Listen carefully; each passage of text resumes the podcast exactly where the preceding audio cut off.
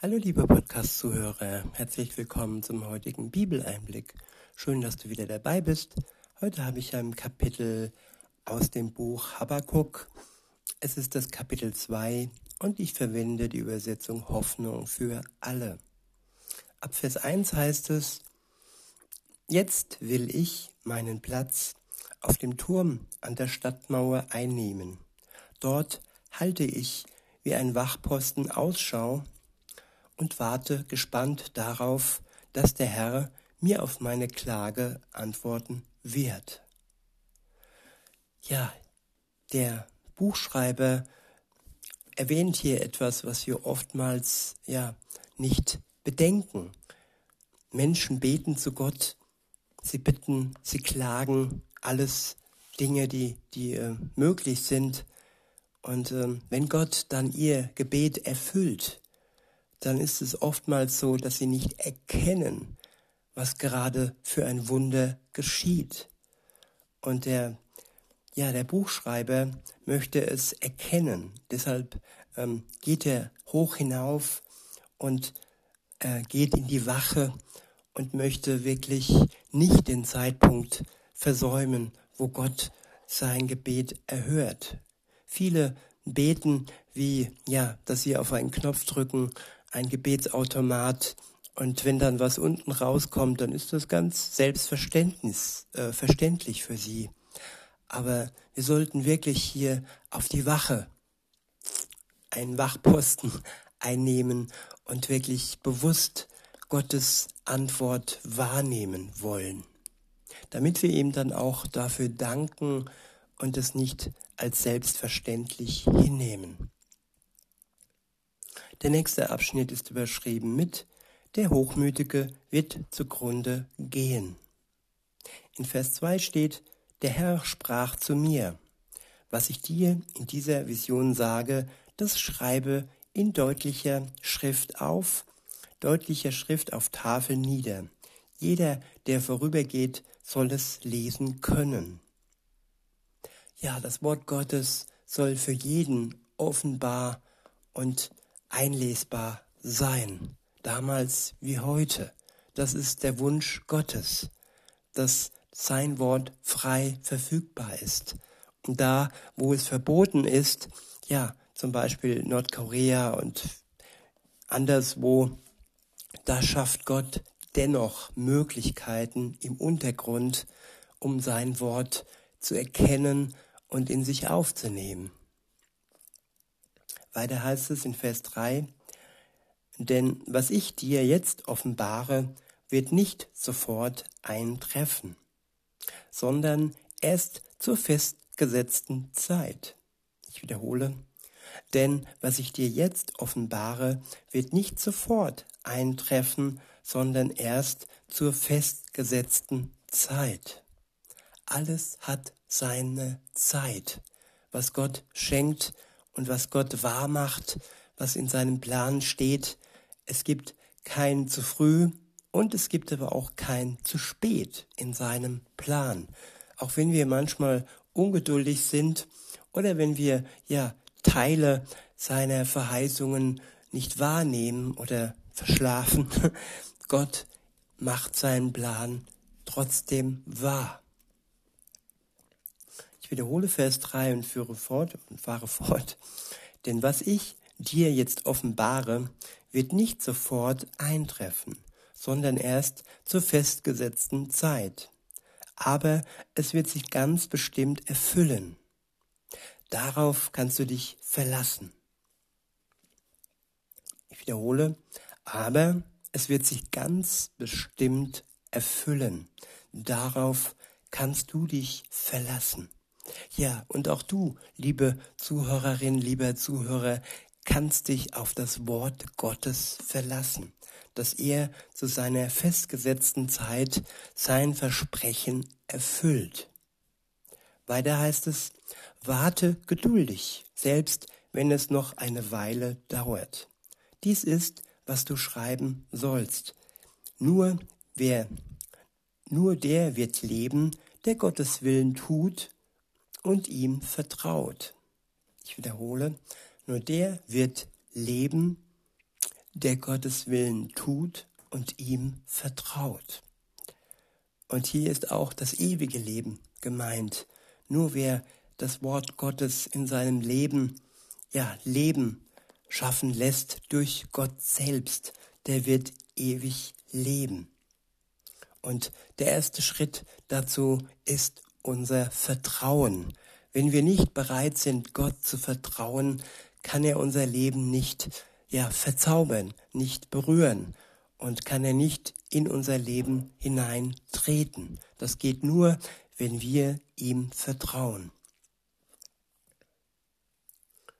Weiter heißt es, wer sich auf, äh, nee, noch ein Stück weit vorher, wer aber hochmütig und unaufrichtig ist, verfehlt sein Ziel. Ja, hochmütige Menschen, die sagen, ja, ich brauche Gott nicht, ich bin mein eigener Gott. Und das geht vielleicht eine Zeit lang, aber spätestens wenn Jesus wiederkommt, geht das nicht mehr. Spätestens dann brauchen wir ihn, damit wir errettet werden. Ohne seinen Freispruch, ohne seine Erlösung ist kein ja, ewiges Leben möglich. In Vers 5 heißt es, wer sich auf seine Reichtümer verlässt, betrügt sich selbst. Der, Hochmüte, der Hochmütige wird zugrunde gehen, auch wenn er sein Mund, sein Maul so weit aufreißt wie das Totenreich und so unersättlich ist wie der Tod. Ja, selbst wenn er jetzt noch ein Volk nach dem anderen verschlingt. Ich wiederhole Vers 5. Wer sich auf seine Reichtümer verlässt, betrügt sich selbst. Ja, es gibt reiche Milliardäre in der Welt, die verlassen sich auf ihren Reichtum. Aber was wird mit ihnen passieren? Was wird mit ihm, ihrem, ihrem Hochmut passieren? Auch wenn sie jetzt ihren Mund so weit aufreißen wie das Totenreich, heißt es in unserem Text, und so unersättlich sind wie der Tod, ja selbst wenn er jetzt noch ein Volk nach dem anderen verschlingt. Wer genau hinschaut, liebe ähm, Zuhörer, der wird erkennen, dass gerade jetzt und heute ein Volk nach dem anderen verschlungen wird durch die Machenschaften der hochmütigen Reichen. Weiter heißt es, Drohworte gegen einen mächtigen Herrscher. Das ist die nächste Überschrift. In Vers 6 steht, eines Tages werden die eroberten Völker ein Spottlied über ihren Feind anstimmen. Mit ihren Anspielungen werden sie sich über ihn lustig machen und rufen, wehe dir, denn du hast fremden Besitz an dich gerissen. Wie lange soll das noch weitergehen? Du bereicherst dich, indem du Pfand von anderen forderst. Ja, auch heute wird von uns gefordert, damit wir unsere Freiheit erhalten. Aber ist es wirklich eine wirkliche Freiheit, wenn man uns erpresst? Weiter heißt es, du bereicherst dich, indem du Pfand von anderen forderst. Doch mit einem Mal werden sie alle mit Zinsen von dir zurückfordern. Werden sie alles mit Zinsen von dir zurückfordern. Du wirst vor ihnen zittern. So wird der Räuber selbst zur Beute. Wie du ganz, wie du ganze Völker ausgeraubt hast, so rauben sie dich dann aus. Sie zahlen dir heim, dass du so viele Menschen umgebracht und all ihre Städte und Länder verwüstet hast. Ja, all diese Übeltäter, diese Mörder bekommen ihre Heimzahlung für all die Morde, für all die Tote, die sie zu verantworten haben, müssen sie sich vor Gott rechtfertigen. In Vers 9 heißt es, wehe dir, denn ständig willst du deinen Besitz vergrößern. Und dabei ist dir jedes Mittel recht. Du tust alles, um dich sicher zu fühlen, über jede Gefahr erhaben wie ein Adler hoch oben in seinem Nest. Doch letzten Endes stürzt du dich und deine Familie mit nur damit nur ins Unglück. Du hast beschlossen, viele Völker auszurotten, aber damit hast du dein Leben verwirkt. Ja, wer sich zu so etwas beschließt, der verwirkt sein Leben. Sein Leben, das ewiglich halten könnte, das in ewigem Glück enden könnte, endet so in ewigen Verderben, in ewiger Verdammnis und ewiger Einsamkeit. Und ja, so wie im, im Weltall, wo kein Licht ist, wo es dunkel und finster ist, so wird es für die sein, die sich ja im Moment an den Völkern bereichern und sie sogar versuchen auszurotten. Ich wiederhole und fahre fort. Du hast beschlossen, viele Völker auszurotten, aber damit hast du dein Leben verwirkt. Es wird deinem Königshaus nichts als Schande einbringen. Sogar die Steine in der Mauer schreien deine Untertanen heraus. Und die Sparen im Gebälke stimmen mit ein. Wehe dir, denn als du deine Stadt bautest, hast du viel Blut vergossen. Deine Festung ist auf Unrecht gegründet. Aber der Herr, der allmächtige Gott, hat das letzte Wort. Was Völker mühsam errichtet haben, hat keinen Bestand. Ihre Bauwerke werden ein Raub der Flammen. Wie das Wasser die Meere füllt, so wird die Erde einmal erfüllt sein von der Erkenntnis der Herrlichkeit des Herrn. Ich wiederhole, wie das Wasser die Meere füllt, so wird die Erde einmal erfüllt sein von der Erkenntnis des Herrn, von der Erkenntnis der Herrlichkeit des Herrn.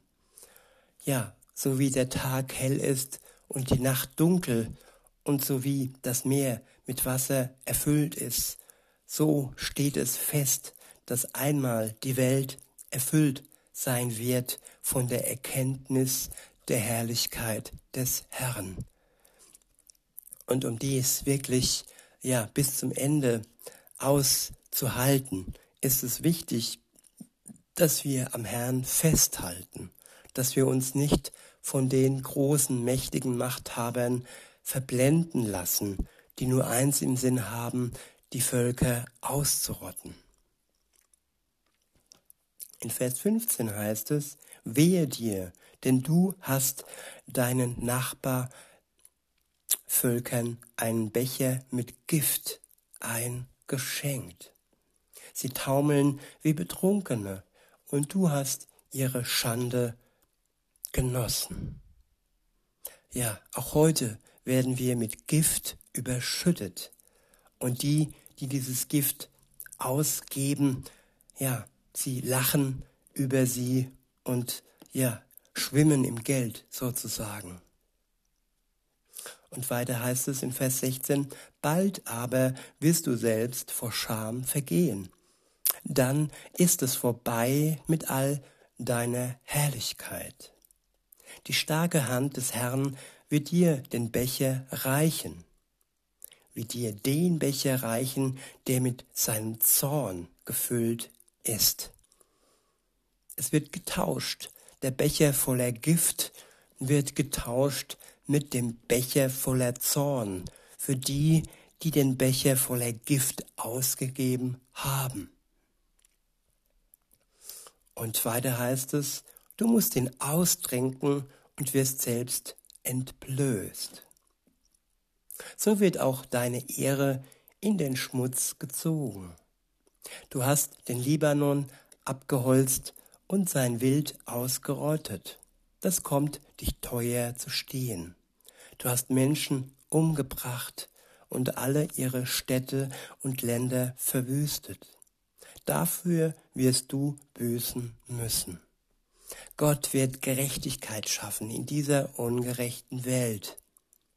In Vers 18 heißt es, kann eine Götterfigur, die ein Mensch geschnitzt oder gegossen hat, ihm etwa helfen? Sie ist ein glatter Betrug. Wie kann jemand einem stummen Götzen vertrauen, den er selbst gemacht hat? Wehe dir, denn du sagst zu einem Stück Holz, wach auf, und zu einem Stück Stein, werde lebendig. Ja, mit Lügen ist die Welt überpflastert. Und die Mächtigen reden mit Holz und mit Steinen und die Masse, der Mainstream folgt diesen Worten, auch wenn ihnen eigentlich klar sein könnte, dass sie unlogisch und gelogen sind. Und wir folgen Götzen, die ausgesprochen werden, auch wenn es Worte sind, auch wenn es Ideologien sind.